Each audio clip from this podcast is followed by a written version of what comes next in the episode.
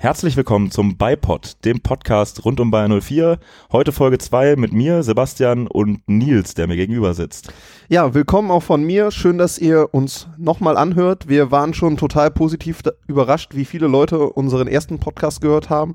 Und zwar wirklich positiv überrascht. Wir haben viele Leute, die uns gehört haben ähm, und deutlich mehr, als wir überhaupt erwartet hätten. Dementsprechend starten wir heute mit ganz viel Enthusiasmus in unsere zweite Folge und hoffen, dass wenn wir euch gefallen, ihr uns auch weiterempfehlt und unsere Zuhörerzahlen noch ein bisschen wächst. Aber wir sind nach unserer Debütfolge doch da schon sehr zufrieden. Ja, die Euphorie für Folge 2 ist groß. Ähm, an der Stelle natürlich nochmal der Aufruf, folgt uns auf Twitter, wenn ihr es noch nicht tut, sagt Leuten, dass ihr uns hört, dass ihr es gut findet, empfehlt ihnen mal reinzuhören und äh, wir freuen uns über jeden weiteren Hörer und natürlich auch über eure Diskussionsbeiträge.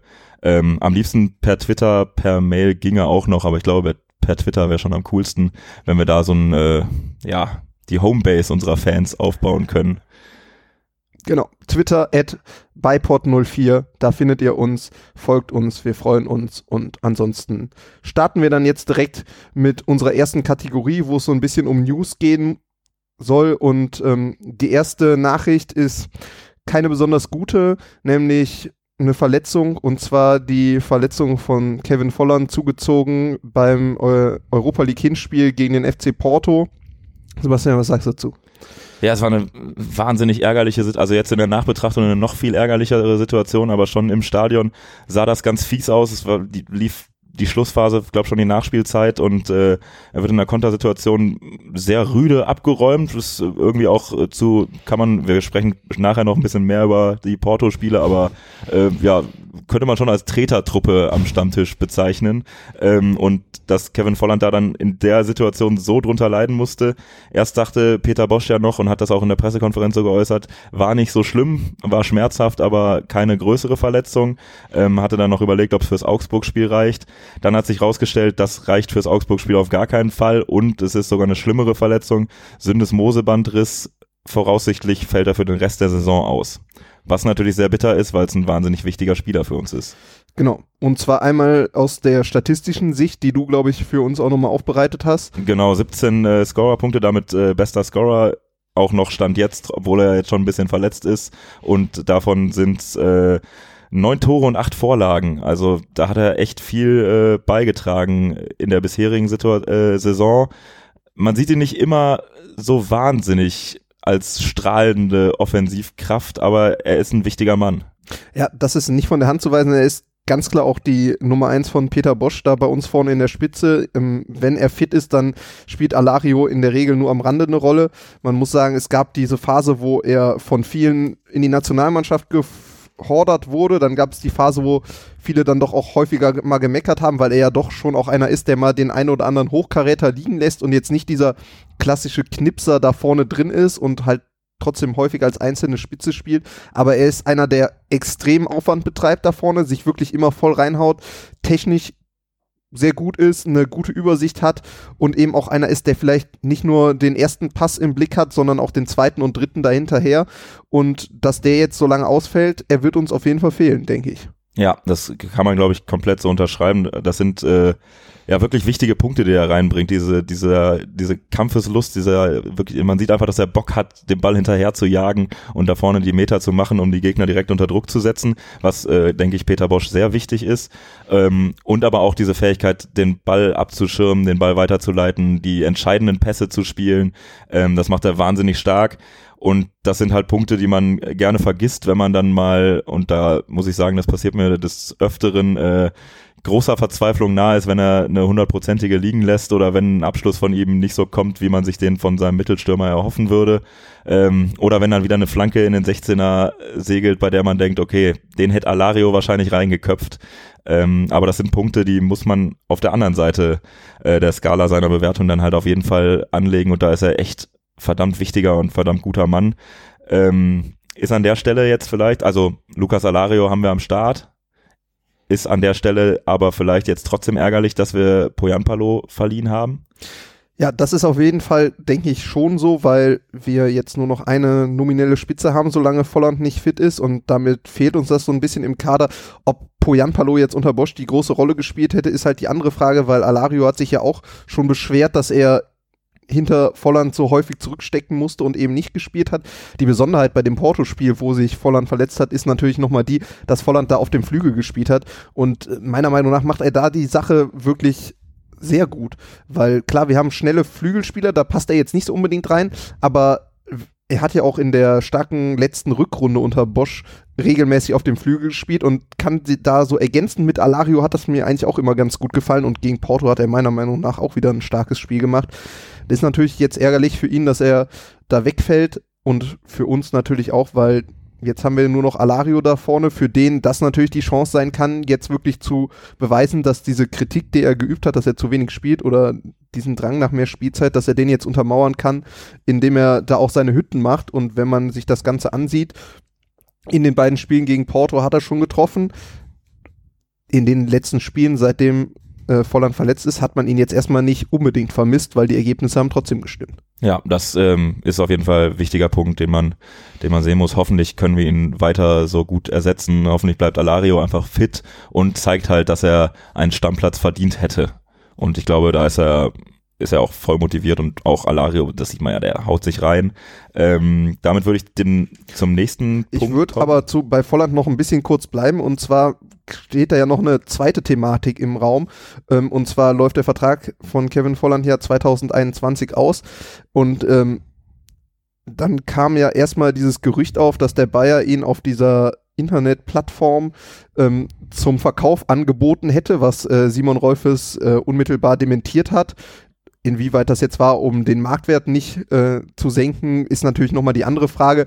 Aber ich glaube ihm da eigentlich schon, dass man jetzt nicht gewillt ist, Volland abzugeben. Aber da wären wir schon beim nächsten Punkt. Kevin Volland ist so ein Spieler, jetzt 27 Jahre alt, der, wenn er jetzt diesen Vertrag im Sommer verlängern sollte, was jetzt, denke ich, ein sinnvoller Zeitpunkt wäre, weil entweder verkauft man ihn, im Sommer, damit man ihn nicht ablösefrei gehen lässt, was jetzt durch die Situation mit der Verletzung eventuell nochmal ein bisschen fragwürdiger geworden ist, oder man verlängert halt und dann könnte es einer sein, der schon sehr lange noch bei uns bleiben wird. Ja, wir gehen da echt in eine, in eine Richtung, also er ist ja jetzt schon länger im Verein und wir gehen in eine Richtung, dass das ja, es ist jetzt so eine hochgegriffene Kategorie. Da hat er ja namhafte Vorgänger mit äh, Stefan Kiesling, Ulf Kirsten.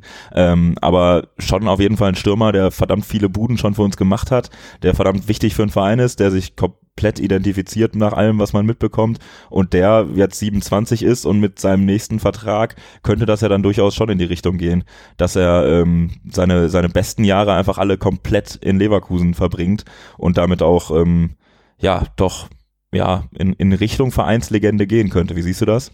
Ja, ich denke, dass es tatsächlich so sein könnte. Also Volland würde auf jeden Fall so vom Typ her passen, smarter äh, Spieler, der auch mal ein bisschen Kritik abkriegen kann und aber auch so ein bisschen differenziert ist, der auch mal sagt, wenn irgendwas nicht, nicht gut läuft, wenn er, der auch mal selber anspricht, wenn irgendwas nicht stimmt natürlich jetzt bisher nicht unbedingt der absolute Fanliebling, aber das kann alles auch noch kommen. Also ich sag mal so, ein paar Parallelen zu Stefan Kiesling sehe ich schon jetzt. Und zwar die erste wäre dieses, ähm, diesen Makel des Chancentods, den hatte Stefan Kiesling gerade in der ersten Zeit in Leverkusen auch lange. Und ähm, jeder kann sich, glaube ich, noch daran erinnern, dass es mit Stefan Kiesling sportlich dann etwas bergab ging nach einem Syndesmose-Bandriss. Ja gut, das wollen wir jetzt an der Stelle mal nicht hoffen. Äh, Kevin Volland ist ja auch noch nicht Torschützenkönig geworden, soweit ich das bisher verfolgt habe. Also da ist noch ein bisschen, ist noch ein bisschen Luft. Ähm, gut. Ja, aber ich finde schon, dass man da sagen kann, es wäre zumindest ein potenzieller Kandidat. Wenn man jetzt gerade sieht, nachdem Stefan Kiesling nicht mehr da ist, wie dieses Standing von Lars Bender nochmal nach oben gegangen ist, wenn der irgendwann auch geht, dann wäre Volland schon in, im aktuellen Kader meiner Meinung nach einer der aussichtsreichsten Kandidaten, um da quasi das nächste Urgestein, sage ich jetzt mal, zu werden. Von Legende müssen wir ja noch gar nicht unbedingt sprechen. Ja, viele, die mich aus dem Stadion kennen, werden jetzt den Kopf schütteln, dass ich da zustimme, aber ich glaube, diesen Weg könnte er tatsächlich gehen. Ähm, damit zu einem Mann, der vermutlich eher nicht Vereinslegende wird, weil er jetzt schon zum wiederholten Male auch seine Wechselwünsche geäußert hat und ähm, leider bisher auch noch nicht so überzeugen konnte zumindest nicht langfristig überzeugen konnte. Äh, Alexander Dragovic, ähm, da gab es im Februar jetzt nochmal ähm, Gerüchte und da war wohl auch schon mehr dran, dass äh, er ausgeliehen werden wollte zu ZSK Moskau, die ähm, auch ein Angebot beim Bayer hinterlegt haben, dem allerdings dann ein Riegel vorgeschoben wurde. Ist, ähm, finde ich, also jetzt aus Dragovic Sicht natürlich sehr, sehr bitter, weil er vor der Europameisterschaft sicher gerne mehr Spielpraxis hätte und äh, sich jetzt auch noch hinter Tabsoba einreihen musste, über den wir später noch äh, mehr reden werden oder länger reden werden. Ähm, Dragovic aktuell jetzt Innenverteidiger Nummer vier durfte trotzdem nicht gehen, aus Vereinssicht aber absolut nachvollziehbar, oder? Ja, ne, absolut. Ich gehe auch davon aus, dass Dragovic von Peter Bosch auch vorher, also bevor Tabsoba kam, unser Innenverteidiger Nummer drei war. Das hat sich einerseits in den Spielzeiten gezeigt und andererseits gehe ich auch davon aus, dass weil sowohl Retzos als auch Dragovic ja diesen Wechselwunsch angemeldet haben und Retzos ja lange noch mit seiner Verletzung zu kämpfen hatte, dass meiner Meinung nach vom, vom Grad desjenigen, der es vielleicht jetzt eher verdient hätte, diese Chance woanders zu kriegen, wäre wahrscheinlich eher Dragovic der Kandidat gewesen, aber ich glaube, man wird da von Bayer gesagt haben, nee, den Dragovic, den brauchen wir schon noch eher. Man wusste ja auch nicht, inwieweit sich Tabsoba da jetzt schnell integrieren würde, was jetzt ohne viel vorwegzunehmen schon äh, wirklich gut funktioniert hat. Ähm, deswegen ist Dragovic jetzt natürlich ein bisschen außen vor. Andererseits muss man sagen, wir spielen im Moment mit einer Dreierkette, in der ein Mann meiner Meinung nach auch ein bisschen schlechter da wegkommt als die anderen, nämlich äh, Jonathan Tah. Und wenn da nur einer ausfällt, dann brauchen wir halt unbedingt vier Innenverteidiger. Deswegen wäre es meiner Meinung nach komplett fahrlässig gewesen, den Dragovic da auszuleihen. Ja, absolut. Also man braucht da einen vierten Innenverteidiger. Wir wollen auch hoffen, dass wir noch ein bisschen länger in drei Wettbewerben dabei sind und dann kannst du erst recht nicht mit drei Innenverteidigern die ganze Zeit durchspielen. Und wenn sich einer verletzt, brauchen wir halt auch, und ich glaube, das könnte auch ein Punkt gewesen sein, da setzt du dann lieber auf einen Erfahrenen, der es auch schon gezeigt hat. Bei Retzos war das ja bisher leider nicht der Fall, auch verletzungsbedingt hatte öfter mal was, ähm, ist auch aber einfach noch ein gutes Stück jünger und ähm, da würde ich nicht davon ausgehen, dass er ähm, ja, in der Form äh, direkt helfen könnte und einspringen könnte, wie, da, wie man da bei Dragovic, denke ich, von ausgeht. Äh, kurzer Schwenk noch zu Retzos, wie gesagt, ähm, seit ein paar Wochen ausgeliehen, ist bisher bei Sheffield United noch gar nicht äh, zum Zuge gekommen. Äh, die spielen auch Dreierkette, drei Leute vor ihm. Er sitzt an der Seite von Phil Jagielka, der einzige Name, der mir da was sagte bei den Innenverteidigern, ähm, auf der Bank bisher. Ja, muss man einfach abwarten, ob sich diese Laie für ihn so wirklich lohnen wird. Ich bin da eher skeptisch. Ich habe den Transfer ganz ehrlich auch am Anfang schon nicht so ganz verstanden, weil äh, Sheffield United ja, um das kurz diesen Exkurs zu machen, als Aufsteiger in die Premier League gekommen ist, da jetzt sehr weit oben mitspielt, überraschenderweise. Da gibt's ja auch eigentlich dann überhaupt keinen Grund für den Trainer, jetzt vor allen Dingen in so einer Position wie in der Innenverteidigung was zu verändern. Dazu der englische Fußball, der vielleicht körperlich nochmal eine ganz, ganz andere Sache ist als Deutschland und Retzos ist jetzt schon in den Spielen, die er für uns gemacht hat, nicht unbedingt als der kantige Brecher aufgefallen, sondern eher als der, der Innenverteidiger, der so ein bisschen Übersicht hat, der vielleicht ein bisschen mehr Technik hat. Also ich habe den Wechsel nicht so ganz verstanden, aber die beteiligten Personen werden sich da schon ihre Gedanken gemacht haben. Wir werden im Sommer sehen, wo es endet und ich glaube, bei uns hätte er halt auch nicht sonderlich Spielchancen gehabt. Ob ihm jetzt dieser Wechsel zu Sheffield da weiterhilft bis zum Saisonende, das werden wir abwarten müssen. So ist es, aber er ist noch jung, ähm, von daher warten wir einfach ab, was da passiert. Äh, vermisst haben wir ihn bisher nicht und damit äh, würde ich äh, zu den vergangenen Spielen, die äh, der Bayer gespielt und auch äh, verdammt gut gespielt hat, seit wir unseren ersten Podcast aufgenommen haben.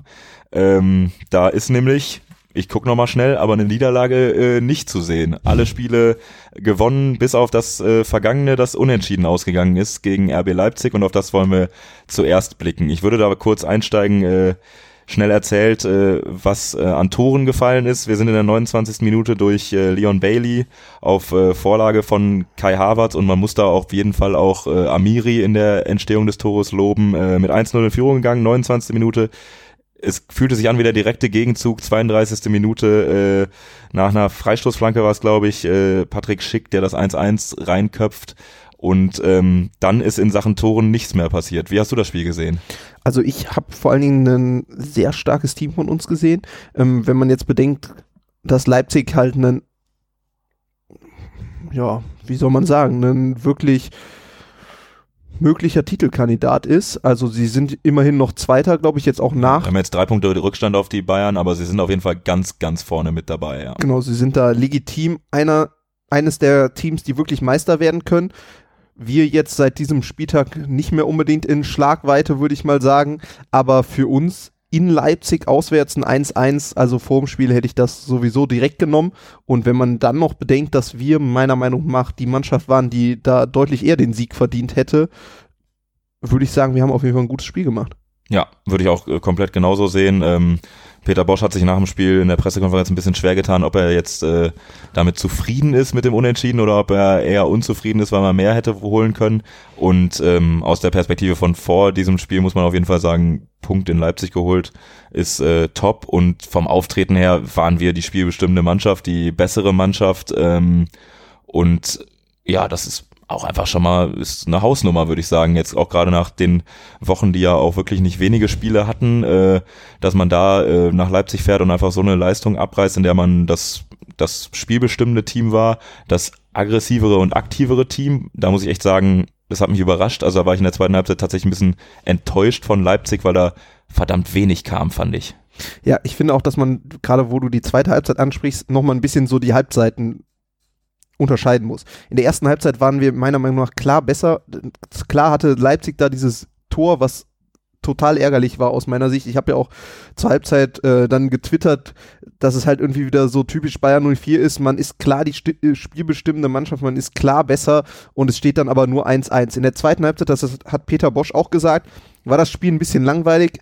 Ob das jetzt in der ganzen zweiten Halbzeit so ist, würde ich jetzt gar nicht mehr unterschreiben, weil ich fand, die ersten 15 Minuten ging es eigentlich ähnlich weiter. Da hatte Leipzig auch nochmal eine Großchance. Wir hatten da auch nochmal ein, zwei Chancen. Die letzten 30 Minuten sah es halt danach aus, dass eigentlich keiner das Spiel verlieren will. Das haben die Trainer so ein bisschen auch auf der Pressekonferenz danach angedeutet. Ich kann es ehrlich gesagt überhaupt nicht verstehen, weil vor allen Dingen aus Sicht der Leipziger nicht, weil man war vor diesem Spieltag einen Punkt hinter Bayern München und einen wie gesagt, weiterhin aussichtsreicher Titelkandidat und dass die nicht auf den Sieg gegangen sind, habe ich überhaupt nicht verstanden. Genau, an der Stelle würde ich, würde ich mich auch anschließen. Das ist also muss man dann wohl einfach als Kompliment für uns sehen, dass sie sich dann lieber äh, fernab vom sonst immer so hochgelobten RB Power Fußball lieber hinten reingestellt haben und äh, darauf bedacht waren, dass sie keinen mehr kassieren, als dass sie uns unter Druck gesetzt hätten und versucht hätten, das Spiel zu gewinnen, weil das hat man gar nicht mehr gesehen. Und dass man dann aus unserer Sicht da in der Schlussphase nicht alles aufmacht und alles nach vorne wirft, sondern das eher ein bisschen kontrollierter zu Ende spielen will und eher nicht die entscheidenden Fehler machen will, um sich auskontern zu lassen finde ich vollkommen richtig so und ist äh, absolut der richtige Weg. Ähm, aber da wäre meiner Meinung nach auch Leipzig an der Reihe gewesen, mehr zu machen und uns unter Druck zu setzen und dann vielleicht ein offeneres Spiel zu erzwingen. Ja, von der Tabellenposition stimme ich dir dazu, weil man sagen muss, da spielt der Zweite gegen den Fünften, der Zweite spielt zu Hause, der Zweite ist einen Punkt hinter der Tabellenspitze. Würde ich das auch unterschreiben. Auf der anderen Seite muss man allerdings auch sagen, wir sind die Mannschaft, die noch aufholen muss. Und ähm, ich hätte mir da tatsächlich von uns auch noch ein bisschen mehr erwünscht, weil wenn man sich das jetzt so ansieht, Leipzig bleibt da immer noch glaube ich, jetzt fünf Punkte von uns weg, wenn ich äh, nicht irre, dann die Bayern sind jetzt noch weiter weg, sind jetzt, glaube ich, auf acht Punkte weg und dann haben wir noch Dortmund und Gladbach vor uns. Gladbach ist auch weg, hat allerdings noch ein Spiel weniger. Das heißt, die können da auch noch mal weg und wir müssen irgendwo diese Punkte aufholen. Klar kann jetzt niemand sagen, wir müssen unzufrieden sein mit einem 1-1 in Leipzig, aber gerade nach dieser ersten Halbzeit hätte man auch sagen können, gut, wir sind hier besser. Leipzig, von Leipzig kommt anscheinend nichts mehr. Jetzt müssen wir hier auch zumindest kontrolliert versuchen, irgendwie noch den Sieg zu kriegen. Das heißt ja nicht, dass wir mit allen Mann nach vorne rennen. Habe ich tatsächlich, hätte ich mir gewünscht, dass man sagt, gut, dann versuchen wir es mal, weil wir reden häufig im Moment davon, dass man sagt, ja, wir wollen auch irgendwie was gewinnen. Dann hätte man da eventuell auch mal noch ein bisschen mehr Mut zeigen können. Trotzdem kann man mit dem Unentschieden, denke ich, unterm Strich leben. Stimmt, zumal man auch durchaus mehr Risiko hätte gehen können, weil wir jetzt seit mehreren Wochen da hinten drin wen stehen haben, der verdammt abgeklärt und verdammt souverän aussieht. Ähm, und dann finde ich an der Stelle ist ein guter Zeitpunkt, um mal über Tabsoba zu reden, der ähm, gegen Leipzig ein sehr gutes Spiel gemacht hat äh, wieder, einfach sehr, sehr abgeklärt wirkt. Ähm, bisher keinen Fehler, also die werden logischerweise noch kommen, die Fehler, aber bisher hat man da wirklich keinen Fehler von ihm ge gesehen. Aber ist ein junger Spieler, wird mit Sicherheit noch Fehler machen, aber dieser Einstand, der ist schon wirklich, wirklich beeindruckend, finde ich. Er, wie gesagt, kaum Fehler, große Übersicht, große Ruhe, sowohl am Ball als auch wenn äh, der Gegner auf ihn zukommt. Das, äh, da wirkt null, souverän, äh, null äh, nervös, sondern ist alles mit großer Souveränität und als würde er irgendwie schon, keine Ahnung, seit drei Jahren in der Bundesliga auf höchstem Niveau spielen. Und die Abstimmung passt auch absolut. Wir haben ja im letzten Podcast nach dem Spiel gegen den BVB, wo ihn ja auch schon viele gefeiert hatten, so ein bisschen auf die Bremse getreten und haben erstmal gesagt, wir wollen mal gucken, wie sich das entwickelt grundsätzlich bin ich auch immer noch der Meinung, dass man nach sechs Spielen noch kein abschließendes Urteil fällen kann, aber diese sechs Spiele waren halt schon verdammt gut. Wir wollten ja eben noch so ein bisschen drauf eingehen. Wir haben neben dem 1-1 in Leipzig die beiden Spiele gegen Porto gehabt, zu Hause 2-1 gewonnen. Da war es ein bisschen ärgerlich, dass man da auch ebenfalls nach einer Standardsituation noch so ein Gegentor bekommen hat. In Porto wirklich ein sehr sehr starker Auftritt.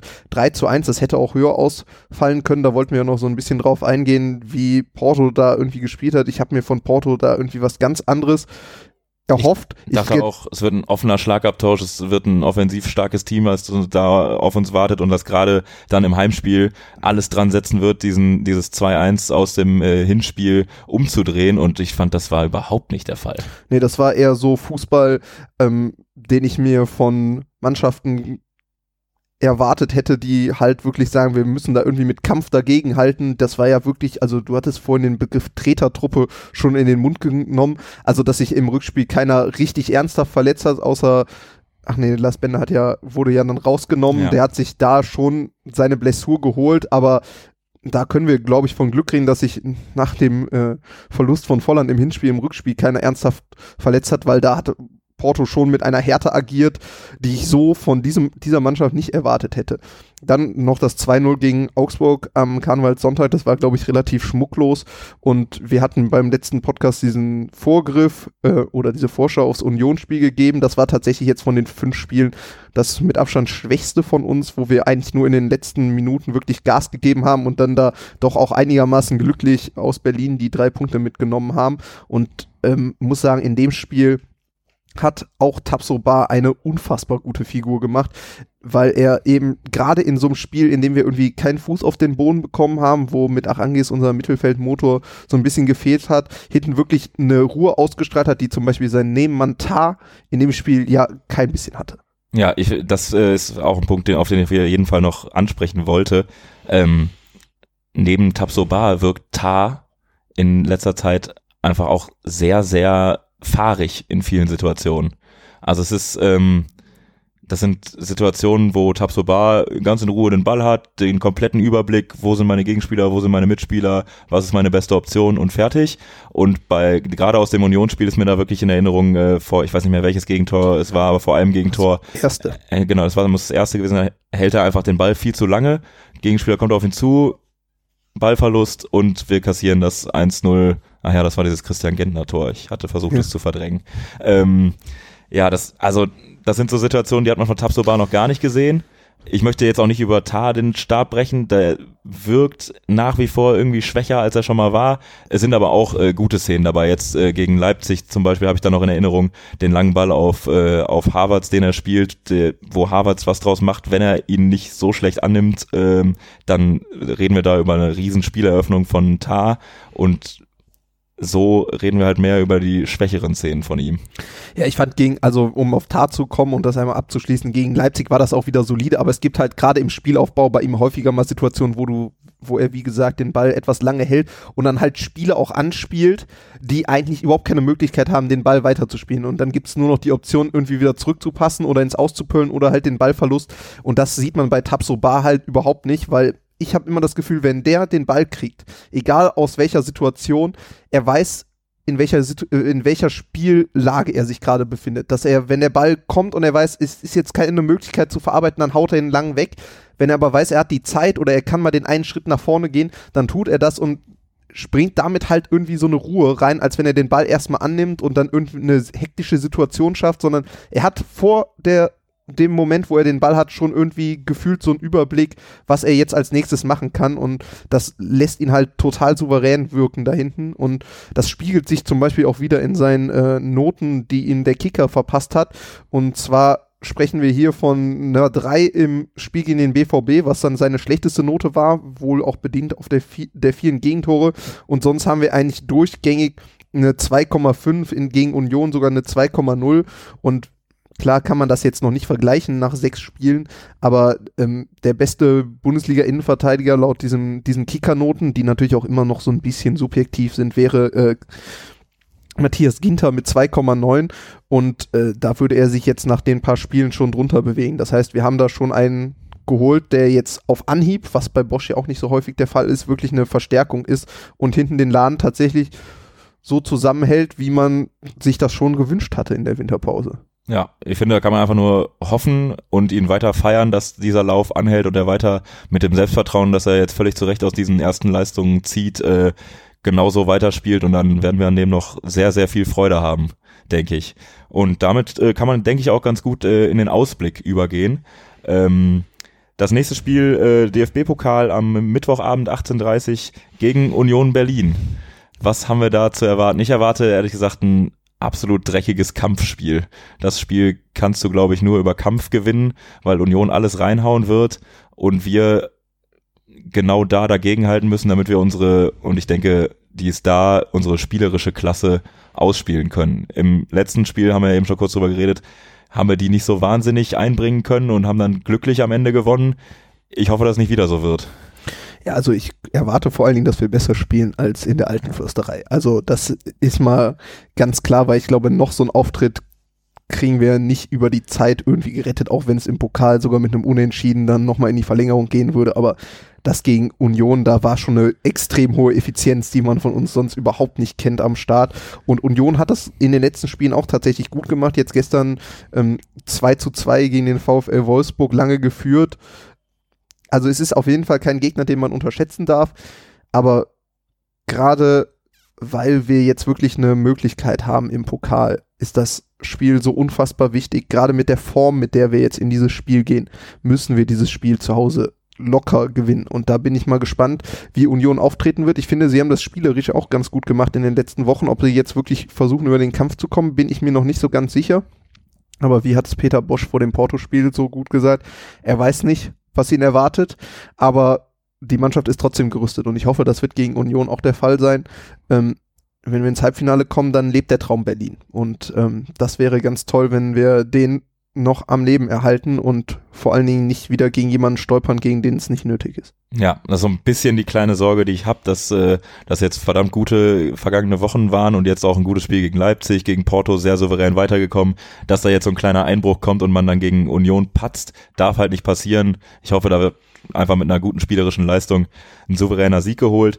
Wenn wir da dann gewinnen, ist äh, Sonntagabend die äh, Auslosung für die nächste Runde und äh, der Weg nach Berlin würde immer kürzer. Ich hoffe, dazu kommt's. Das ähm, nächste Bundesligaspiel Samstag 15.30 Ungewohnte, aber sehr schöne Zeit. Äh, Heimspiel gegen Eintracht Frankfurt.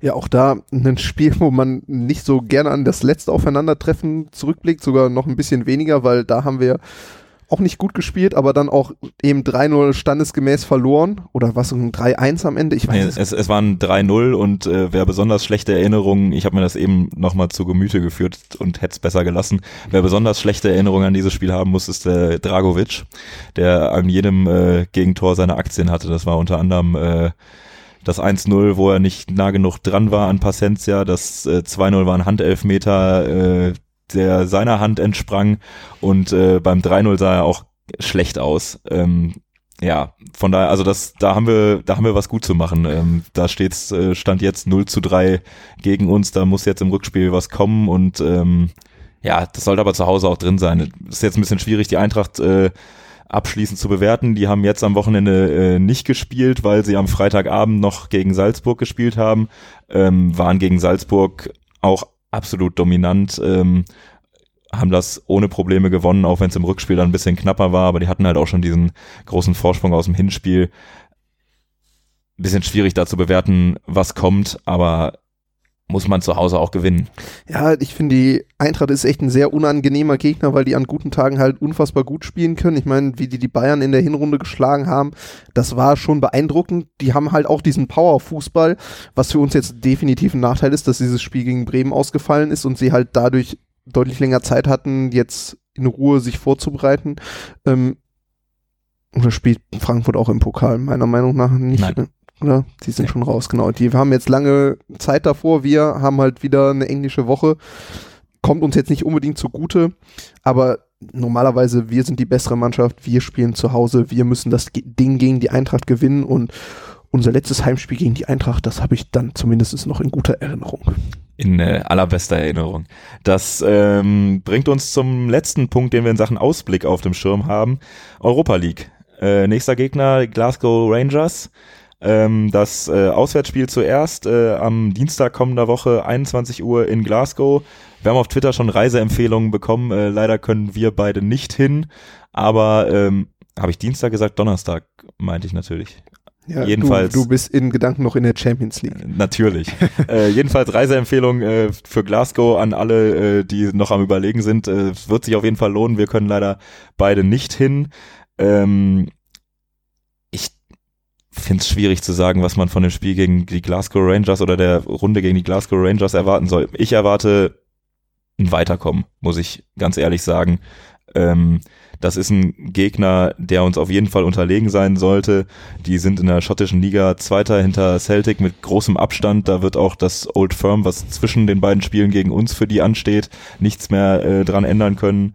Äh, die sind jetzt am Samstag gegen äh, Heart of Midlothian aus dem schottischen Pokal rausgeflogen. Das ist kein Gegner, vor dem ich Angst habe, muss ich sagen. Nee, ich habe vor dem Gegner ausschließlich Angst, weil es eben kein Gegner ist, vor dem man Angst haben muss. Und dann muss man als Bayern 04-Fan manchmal doch schon Angst haben, um das jetzt mal so ein bisschen Ganz philosophisch, um so ein bisschen philosophisch aufzuziehen. Aber ich finde, es ist ein schöner Gegner für die Europa League. Es ist so eine Mannschaft, gegen die spielt man nicht alle Tage. Die wird wahrscheinlich, äh, es ist, werden wahrscheinlich einige Gästefans da mitkommen aus Schottland. Ein hoffentlich ein stimmungsvolles Spiel mit uns als Sieger, also zwei stimmungsvolle Spiele. Dann natürlich auch noch mal so ein bisschen ein Rendezvous mit der Vergangenheit, wenn es für die Bayer-Fans nach Glasgow geht. Auch wenn es natürlich nicht im Hampton Park stattfindet. Aber trotzdem, ich freue mich darauf. Also ich finde es schön, wir haben einen machbaren Gegner bekommen, der aber irgendwie so ein Renommee hat. Ich finde es ja immer so schade, gegen dann so Mannschaften zu spielen, wo man das Gefühl hat, dass es Großteil, der Großteil des Leverkusener Publikums, ich denke, ja, wer ist das denn? Wir kommen, bleiben mal besser zu Hause. Ähm, das hoffe ich ist bei den Glasgow Rangers, die doch jedem irgendwie vom Namen her ein Begriff sein sollten, nicht der Fall.